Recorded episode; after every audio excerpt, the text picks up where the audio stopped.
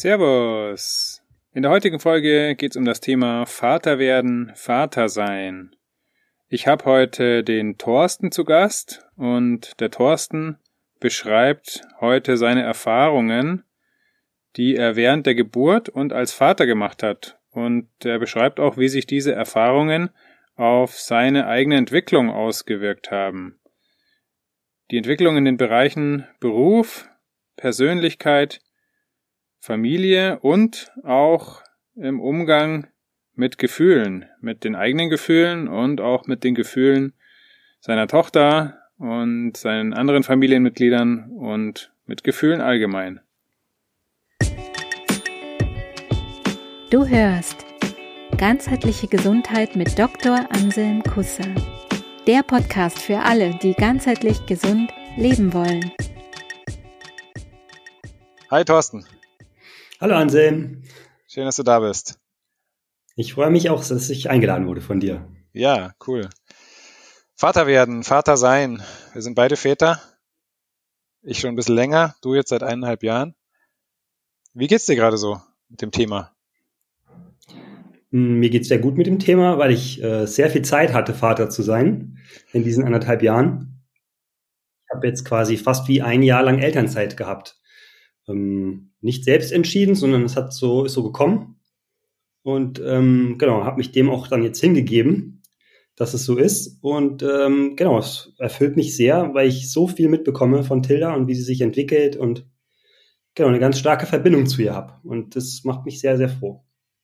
Ja, sehr schön. Die Elternzeit, genau. Ein tolles Thema. Also für die Väter, ich habe ja auch Elternzeit genommen. Wunderbar. Ich habe das auch so erlebt. Und du sagst, das ähm, hast du gar nicht selber entschieden? Sondern es ist so entstanden. Ich bin freiberuflich und ähm, genau, habe tatsächlich, also in dem Jahr, als die Tilde auf die Welt gekommen ist, habe ich äh, noch meinen Beruf voll ausgeübt, eigentlich mehr oder weniger. Wobei das auch die Frage dann ist, also ich habe halt fünf Monate gearbeitet, zwei Projekte gemacht, ähm, dazwischen gab es ein bisschen Zeit, aber ich war eigentlich, also nach der Geburt war ich zwei Monate da, dann habe ich gearbeitet zwei Monate, dann hatte ich äh, drei Wochen frei, dann habe ich wieder zwei Monate gearbeitet und seitdem habe ich eigentlich mehr oder weniger jetzt, sind jetzt elf Monate, genau, habe ich elf Monate keine Arbeit. Ähm, genau. Und äh, die habe ich wahrscheinlich, damit ich irgendwie für Tilda da bin und mich um sie kümmern kann und mitbekomme, was da alles passiert. Ja. Und sie bekommt auch mit, was bei dir so passiert. Oh ja. genau, das ist das Wertvolle, denke ich, da dran, ne? Dass die Kinder auch ihre beiden Eltern einfach erleben und Vielfalt kennenlernen. Sehr schön. Das heißt, ähm, das klingt alles ähm, sehr positiv, was du so sagst. Das gehe ich halt davon aus, dass du das wieder so machen würdest. Mm, ja, das, wenn ich mir das leisten kann, würde ich das, glaube ich, wieder so machen und dann halt bewusst. Mhm. Genau, jetzt ist es zum Beispiel für mich so, dass ich auch gemerkt habe, nach elf Monaten, also ich habe jetzt äh, schon versucht, wie immer, halt mich um Arbeit zu bemühen und so weiter, ähm, aber irgendwie hat es nicht geklappt, was eigentlich noch nie der Fall war oder noch nie irgendwie ähm, genau so war. Ähm, ich habe mich, ich habe mich äh, schon ganz normal um Arbeit bemüht, ähm, aber sie ist halt jetzt nicht gekommen und dann habe ich mich quasi dieser Aufgabe, mich um Tilda zu kümmern, halt voll hingegeben und habe aber jetzt quasi auch gemerkt, es ist so ein Punkt erreicht, an dem so diese Fürsorgearbeit, nenne ich das jetzt mal, an dem die so eine Überhand genommen hat halt für mich in meinem Leben, dass ich auch wieder Lust habe, quasi so an einem anderen schöpferischen, also nach außen schöpferischen Prozess halt irgendwie teilzuhaben. Also so diese, wenn man jetzt über Kräfte spricht, so männliche Kraft, weibliche Kraft und so, dann habe ich jetzt quasi viel meinem weiblichen Anteil quasi Platz gegeben und habe den halt erfahren dürfen, mich da so ganz hinzugeben und so aufzumachen und auch so, es kommt, wie es kommt und so Ding. Und jetzt merke ich aber, dass ich schon langsam nervös werde und dass es kribbelt, so dass ich wieder Lust habe, was zu machen. Und ich glaube, das passiert jetzt demnächst auch. Also, weil ich glaube, das eine bedingt das andere halt irgendwie. Genau. Ja, das ist ja für viele Männer ein Thema. Ähm, wie, wie ist die Zeit für mich selbst und wie ist meine auch berufliche Entwicklung und Karrieremöglichkeiten und so dann mit Familie. Also besonders viele ähm, werdende Väter beschäftigt das auch immer wieder in meinen Kursen, höre ich das als Frage, ja, wie, wie ist es dann und so, hat man noch Zeit für sich selber und kommt man überhaupt noch weiter und wie bin ich da, wie komme ich da klar mit diesem mit dieser Spaltung vielleicht, gefühlten Spaltung zwischen Familie und Beruf oder Familie, Familienentwicklung und Eigenentwicklung. Und ähm, wie, wie ist es für dich? Hm, also witzigerweise habe ich überhaupt keine Angst davor, keine Karriere mehr zu machen, weil das davon bin nur ich abhängig quasi, ob ich Karriere mache oder nicht. Die Frage ist, ob das ein Ziel ist quasi oder dann ist jetzt, das kommt so in so einer Zeit kommen halt andere Fragen dann hoch. Was will ich denn da überhaupt erreichen? So, was will ich denn da eigentlich überhaupt machen? So, warum mache ich denn das überhaupt? Ähm, macht mir das eigentlich so, wie ich das mache, eigentlich wirklich Freude? Ähm, so, da gibt es ganz viel Zeit, eigentlich dann darüber nachzudenken, wenn man auf dem Spielplatz steht oder sich mit anderen Eltern unterhält, ähm, anderen Vätern unterhält auf dem Spielplatz. So, weil da kriegt man auch immer so eine Projektionsfläche dafür eigentlich für sich selbst und kann sich dann diese Sachen eigentlich auch selber fragen und kann halt irgendwie da in sich gehen und überlegen. Und da hat sich bei mir auch viel verändert, also von der Einstellung her. Und ich denke auch so ein bisschen diese, sagen wir mal jetzt gerade nicht so völlige Klarheit, was das alles angeht, ähm, bedingt auch die Situation, wie es jetzt gerade nach außen halt irgendwie so ist. Für mich. Ähm, aber jetzt grundsätzlich, glaube ich, äh, sind immer alle Türen offen. Und ähm, ich glaube, dass sich so ein Kind mal für eine Zeit lang hinzugeben und ähm, da mal wirklich aufzumachen, weil es der beste Grund aufzumachen, ist so schwierig aufzumachen. Also ich finde das für mich sehr schwierig. Bei der Tiller gelingt es mir mitunter am besten. Ähm, das kann einem für ganz viele andere Sachen eher Türen öffnen. Also ich könnte mir vorstellen, dass es sogar ein Karrierebooster ist nach einem Jahr Elternzeit für Väter dass sie danach zum Beispiel sogar in führenden Positionen äh, viel bessere CEOs sind oder äh, weiß ich nicht, viel bessere Gruppenleiter oder weiß ich auch, wenn sie in der Kapelle spielen, viel besseres äh, Mitglied in der Kapelle sind halt so, weil sie was gelernt haben, wie das ist, wenn man zusammen halt irgendwie was macht. Ja, das äh, bin ich auch äh, so davon überzeugt, dass das einen auf jeden Fall weiterbringt in der persönlichen Entwicklung und dass das auch eine ja, für einen Beruf oder für was auch immer man so macht, sonst außerhalb der Familie auf jeden Fall ein, ein Vorteil ist. Ja.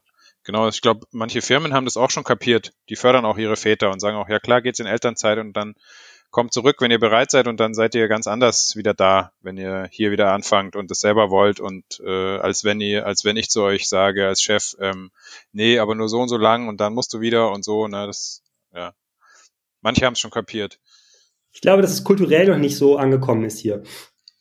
Also das ist, glaube ich, in Skandinavien, habe ich so mitbekommen, ich habe einige skandinavische Freunde. Mhm. Da wird man dann als Vater dann nach so ein paar Monaten dann schon gefragt, so wie sieht's denn aus, wann gehst du in Elternzeit und äh, was machst du denn hier eigentlich noch auf der Arbeit? Und bei uns ist es dann eher auch, wenn ich dann mit Leuten ins Gespräch komme und sag so, ja, ich bin jetzt ein Jahr in Elternzeit, ähm, dann gucken die mich halt an und sind halt verwundert und sagen so, echt? das machst du halt so. Und was machst du denn? Und dann erzähle ich noch, was ich mache. Was? Ähm, als äh, Freiberuflicher in der Kunst äh, irgendwie, wie, wie geht das? Halt, du bist doch dann raus. Und dann habe ich gesagt, ja, das glaube ich nicht, dass ich da raus bin, sondern raus bin ich, wenn ich mich raus fühle. Aber ähm, mein Kopf arbeitet ja trotzdem halt äh, an Themen, ich treffe trotzdem Leute, ähm, ich erzähle den Leuten davon, was ich jetzt gerade irgendwie mache oder was ich gemacht habe. Mhm. Ähm, genau, und das stößt eigentlich immer auf positive Resonanz. Was machst du beruflich? Ich bin Kameramann, genau, und mache äh, Fernsehfilme, Kinofilme, Dokumentarfilme, Film, genau. Ah, ja. Aha. ja, da kann ich mir schon gut vorstellen, dass man dann auch nochmal einen anderen Blick kriegt auf Situationen, wenn man da offen ist und durch so ein Kind geöffnet wurde. Beobachter die ganze Zeit. Also ja. auf dem Spielplatz äh, von meiner Tochter, von mir selber. Von mir selber ist natürlich am schwierigsten. Mhm. Daher hilft mir meine Frau sehr. Mhm. Die spiegelt mich da gerne ähm, und regelmäßig auf eine positive Art und Weise. Tut manchmal weh, aber ähm, genau, grundsätzlich die, also das, was dahinter steckt, ist sehr positiv. Genau, nämlich, dass wir uns beide weiter öffnen und weiter verbinden und weiter eine Familie werden und es nicht gegeneinander, sondern es ist immer für eine Sache, nämlich, dass wir eine Familie sind und ähm, diese am Leben halten. Ja, sehr schön. Ich habe so ein bisschen rausgehört, dass sich auch so deine Werte ein bisschen verändert haben durch die ganzen Erfahrungen. Also jetzt bezüglich, ähm, warum arbeite ich, was will ich und warum mache ich das überhaupt alles hier so? Kannst du da noch ein, zwei Sätze zu sagen? Ja, das äh, ist interessant, weil natürlich ähm, das ein ganz langer Prozess ist. Also gerade in dem Bereich, in dem ich bin, ähm, geht es dann schon drum, hast du es geschafft, hast du es nicht geschafft, was hast du geschafft, wo bist du? Also es, man kann das so schnell einsortieren. Ne? Also es wird schnell einsortiert, wer man ist und was man, also durch das, was man macht. Wobei ich das zum Beispiel extrem falsch finde. Und ich bin da zum Beispiel auch schon einsortiert worden, weil der Lebenslauf halt manchmal so läuft, wie er halt läuft. Äh, und dann ist man, steht man irgendwo und dann äh, kommt die Beurteilung von außen, ah ja, du bist so einer. Ähm, und das ist mir wie so immer mehr aufgestoßen. So, und dann habe ich jetzt für mich quasi dagegen auch revoltiert, weil ich gesagt habe, nee, so einer bin ich nicht, sondern so, so das habe ich jetzt gerade bis dahin gemacht. Ähm, aber das heißt nicht, dass ich so einer bin. Ähm, eigentlich komme ich von ganz woanders her. Und da muss ich jetzt nochmal kurz bei mir selber schauen, warum ich jetzt eigentlich da stehe, wo ich stehe. Und vielleicht muss ich da jetzt mal was ändern halt. Ne? Also muss mal andere Leute treffen oder auch andere Sachen sagen oder mal nix sagen. Ähm, und genau, halt irgendwie nochmal mir klarer werden, ähm, worum es denn eigentlich geht oder wovor ich Angst habe zum Beispiel. Also natürlich ist in der Freiberuflichkeit das Geld immer ein Thema, äh, auch Familie zu versorgen, äh, was ich zum Beispiel von vornherein meiner Frau gesagt habe, dass ich das nicht kann, so oder dass ich das nicht möchte, äh, zu 100 Prozent, weil mich das in eine Verpflichtungsecke drängt, in der ich nicht sein möchte, weil dann habe ich nicht mehr die Wahl, ich, dass ich gerne so lange wie es geht die Wahl äh, habe, zu entscheiden, was ich mache.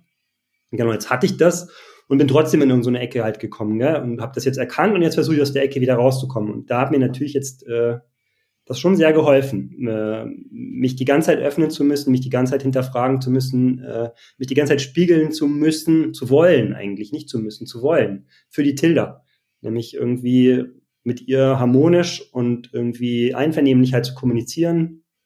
Ähm, genau, und meine eigenen Muster auch immer wieder zu hinterfragen. So, warum will ich jetzt das nicht, dass du das machst halt so oder aha, kann ich jetzt auch meine Klappe halten, weil das ist Quatsch, was ich da will.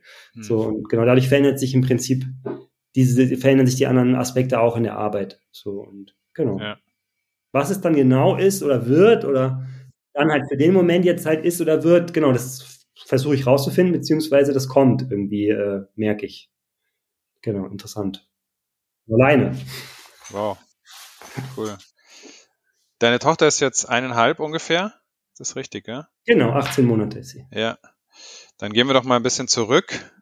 So erster Geburtstag und dann nochmal so noch weiter zurück. Und dann kommt irgendwann das Wochenbett und dann kommt irgendwann die Geburt, die ja für alle Menschen, die das erleben, ein wahnsinns äh, intensives Erlebnis ist. Und dann gehen wir noch ein Stück zurück. Und vor ungefähr zwei Jahren ähm, haben wir uns ja kennengelernt. Da warst du bei mir im Vaterwerden-Kurs.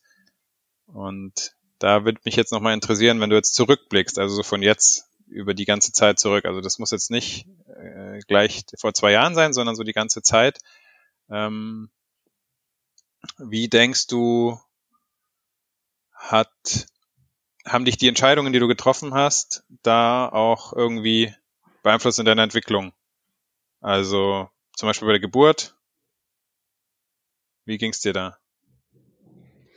Also dank deines Kurses, ähm, der mir sehr geholfen hat, im Prinzip da Bewusstsein zu schaffen für äh, verschiedene Ebenen, ähm, habe ich für mich quasi in der Partnerschaft rausfinden können, was eigentlich meine Rolle während der Geburt ist.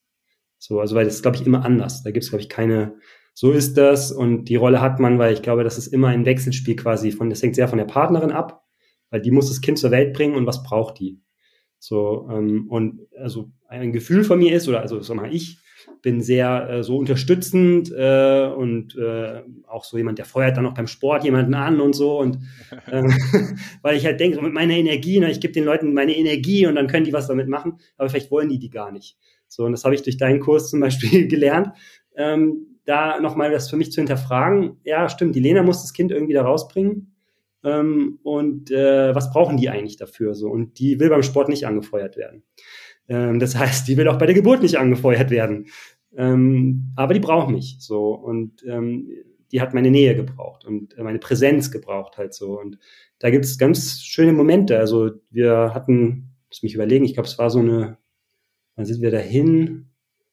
Zwölf, ja, es war schon so eine 16-Stunden-Geburt, war es, glaube ich, schon dann im Endeffekt, so vom Anfang bis zum Ende bis wir da Geburtshaus rein, Geburtshaus raus, also wir waren im, im Geburtshaus, ähm, war das eine sehr passiv-aktive Rolle. Also ähm, irgendwie da zu sein und da zu sein und nicht da zu sein.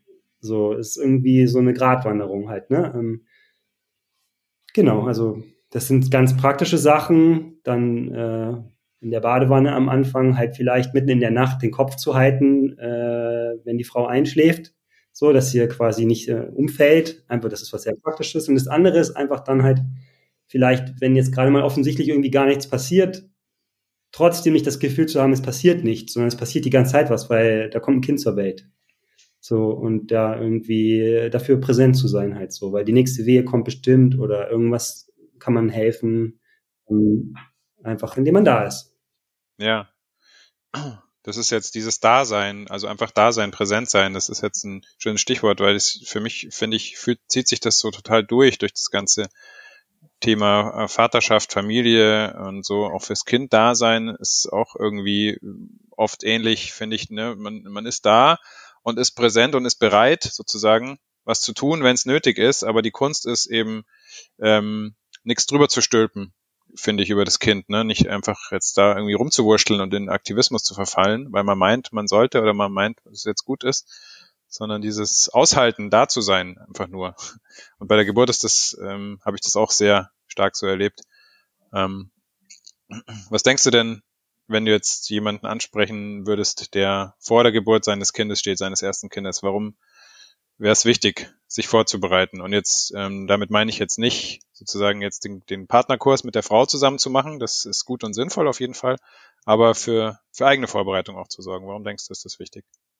Also ich denke, es ist insofern wichtig, weil natürlich in so einem Vaterschaftskurs andere Väter sind, andere Männer, also werdende Väter, andere Männer.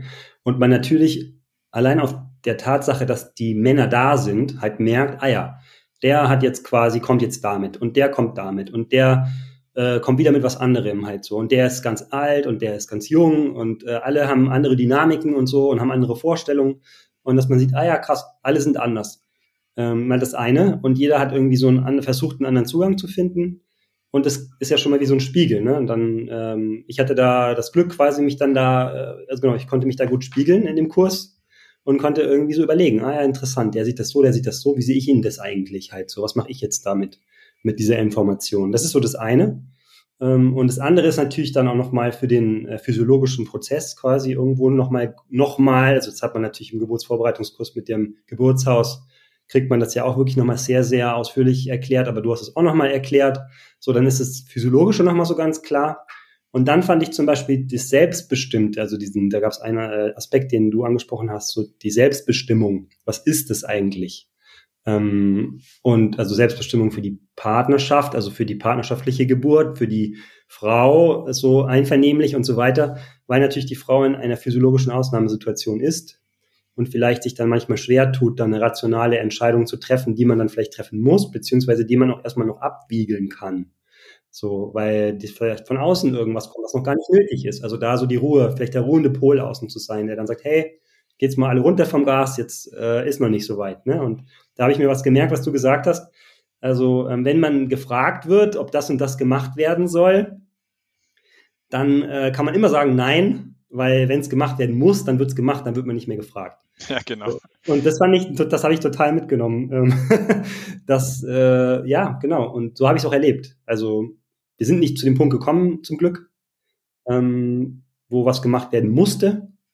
Genau, aber wir, also es war jetzt auch nicht nur unkompliziert, es hat ein bisschen gedauert und äh, stand auch mal so auf der Kippe vielleicht, ob wir vielleicht doch das Geburtshaus verlassen müssen und so und um in die Klinik zu fahren, oder? Ja, ja, genau, den Punkt gab's, ja. ähm, weil es nicht weitergegangen ist für eine recht lange Zeit. Mhm. Und ähm, haben wir aber irgendwie alle miteinander die Ruhe bewahrt und vor allen Dingen die Lena hat das äh, hat gesagt, ich möchte gerne hier die Tilda auf die Welt bringen. So, ich möchte gerne, dass das hier passiert. Ja. So, und ich möchte es gerne nochmal versuchen. So, und ähm, genau, im Endeffekt äh, hat sie das, also natürlich die beiden gemeinsam, aber ich glaube, in dem Fall ist dann schon auch, dass sich die Lena da so hingeben konnte, dem Raum, den Menschen, die in dem Raum sind. Ja. So, ähm, das hat schon viel dazu beigetragen, dass es geklappt hat. Ja, das glaube ich. In einem Geburtshaus ist ja auch üblicherweise nochmal eine andere Stimmung, eine andere Atmosphäre, auch eine andere Art von Vorbereitung auf so eine Geburt. Ähm, da ist einfach mehr Zeit und mehr, ähm, ja, auch mehr menschliche, zwischenmenschliche Interaktion, gute, nähernde zwischenmenschliche Interaktion möglich, einfach auch durch die äußeren Bedingungen, die da herrschen, ähm, die in Kliniken leider oft nicht so gut sind, wo gar nicht, meistens gar nicht die Menschen, die da arbeiten, was dafür können, sondern das System. Ähm, das äh, ist auch immer wieder ein Thema in, in meinen Kursen und es ist auch wichtig, einfach zu wissen, wo man da hingeht. Und, und davon hängt natürlich auch ab, was man, auf was man sich dann da einstellen kann. Genau. Gibt es irgendwelche wichtigen Learnings, die du noch hast für mich und äh, für meine lieben Hörer und Hörerinnen?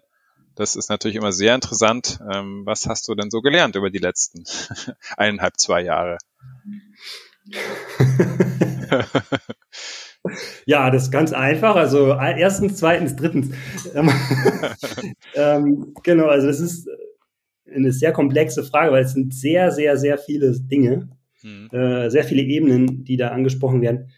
Aber also eine Sache zum Beispiel, also das hat auch noch mit deinem Geburtsvorbereitungskurs zu tun, wir sollten was mitbringen, ja, ähm, mehr oder weniger.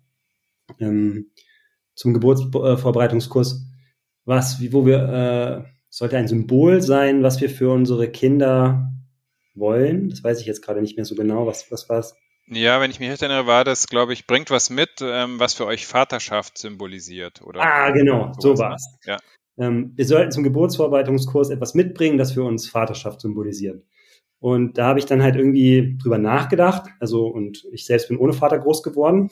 Das heißt, ich hatte kein Vorbild quasi, an dem ich mich quasi irgendwie sagen konnte, ah ja, das war was, äh, da wusste, das, das will ich auf jeden Fall genauso machen oder das ist was, äh, das so muss es sein.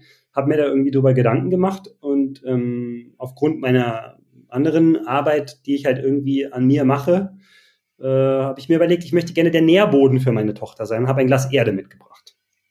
So, ähm, genau. Und dass sie aus der Erde kann, sie sollte sich für quasi was nehmen, äh, was sie braucht. Die Erde ist da und sie soll sich daraus nehmen, was sie braucht. Und sie ist da und sie ist da und sie ist da. Hm. Ähm, und sie kann wachsen darin. Und die Erde schützt sie auch, also die hält sie auch. Halt so, das war für mich so das.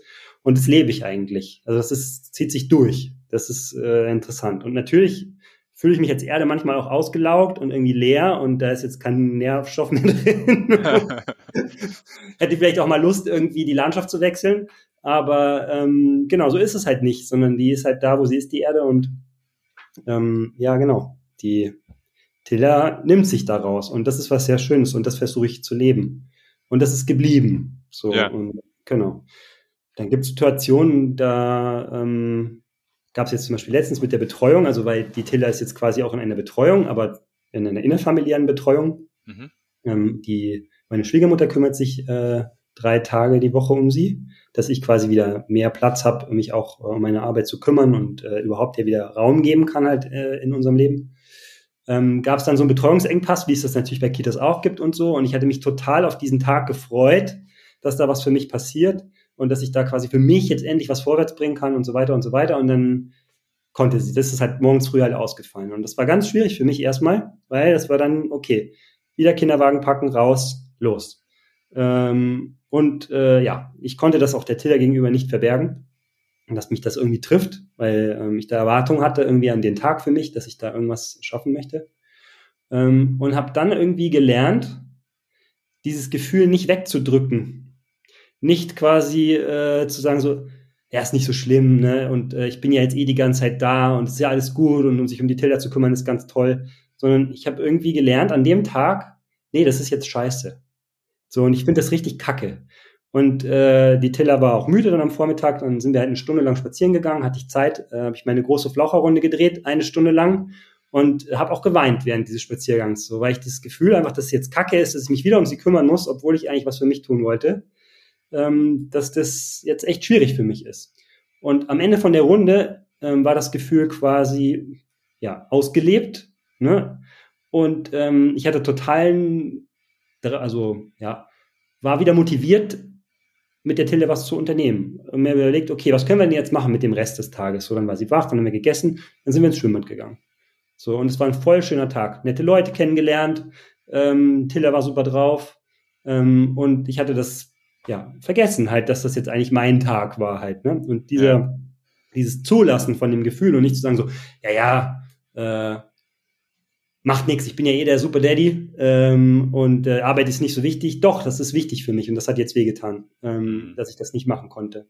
Das war ein extrem großes Learning und das versuche ich weiter zu treiben dass wenn so Gefühle hochkommen und jetzt zum Beispiel mal was nicht klappt, obwohl ich mir es vorgenommen habe, weil ich mich doch quasi kümmern muss, soll, möchte, will, wie auch immer, ähm, dass ich dann in dieses Gefühl reingehe, das zulasse und danach kann ich dann auch im Prinzip weitermachen. Und diese über diese diese Zeitspanne, die ich brauche für diese Umwandlung oder für dieses Ausleben von dem Gefühl, die wird immer kürzer.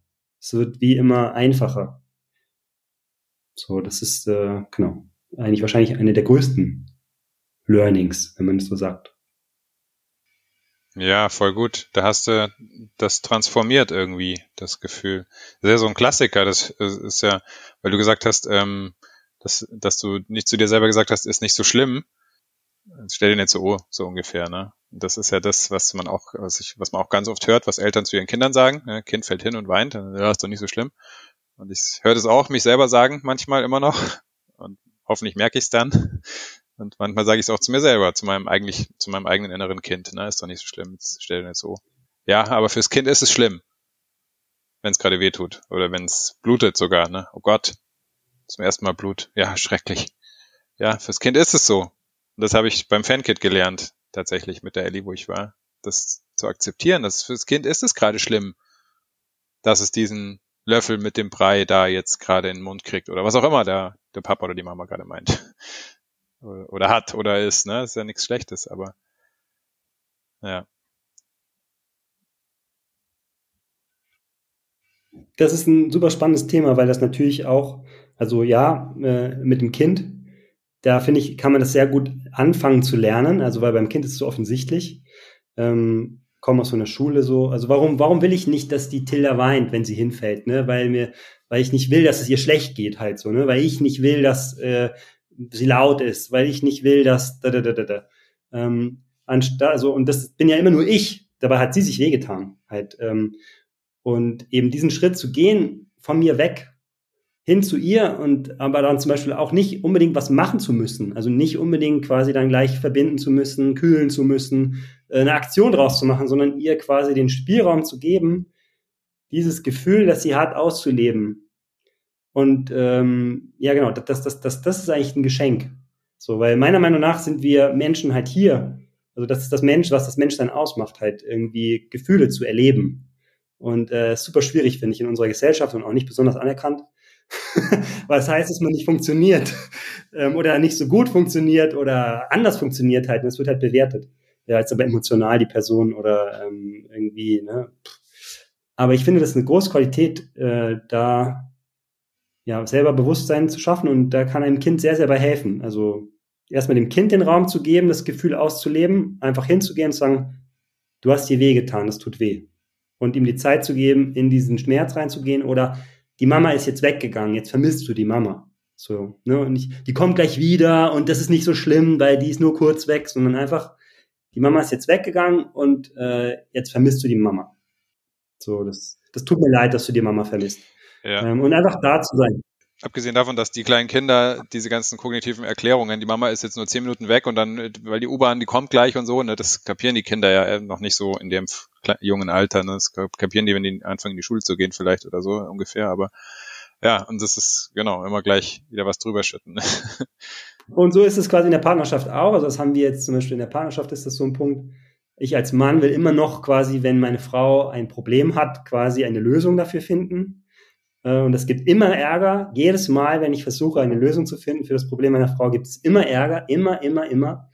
Ähm, und ich arbeite daran quasi rauszufinden, wie ich denn da auch quasi außerhalb von der Geburt einfach nur da sein kann und dieses Gefühl zum Beispiel anerkennen. Und das fällt mir zum, also ich finde das super spannend, eben auch in Bezug auf Vaterschaft, weil irgendwie ist es, wenn man ein, wenn man Vater ist, hat man einen Bezug zu so einem kleinen Menschen, weil man ihn ja quasi, weil man seine Hülle meiner Meinung nach hat.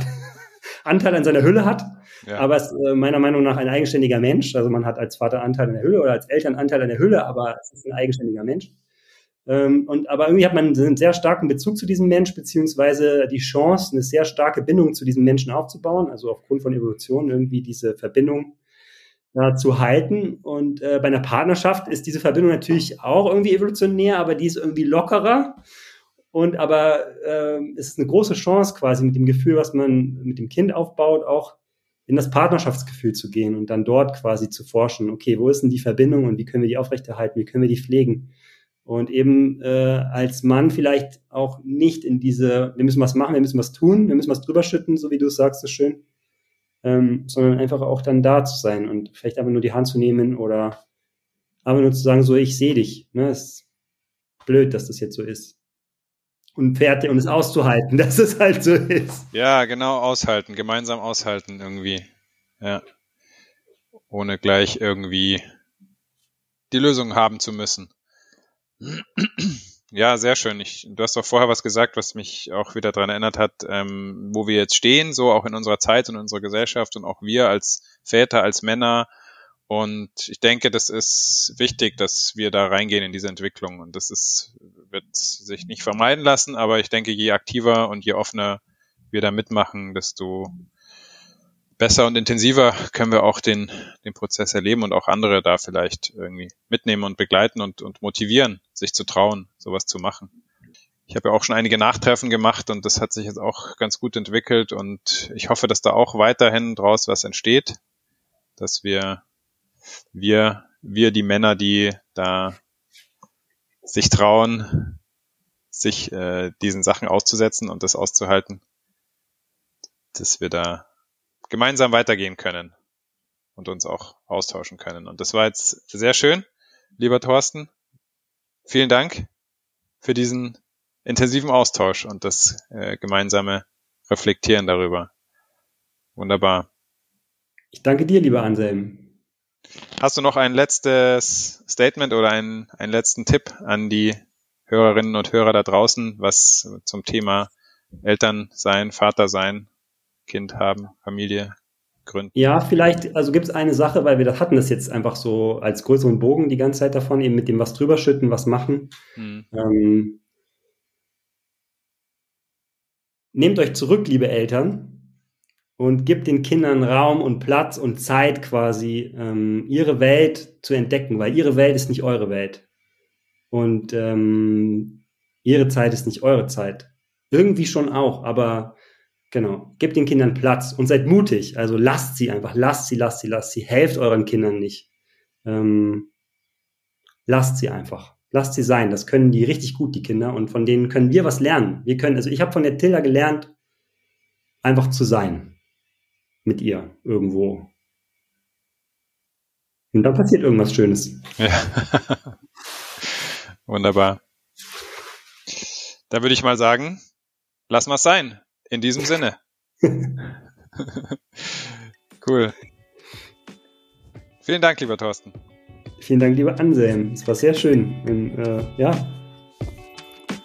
fühlt sich gut an. Ja, finde ich auch.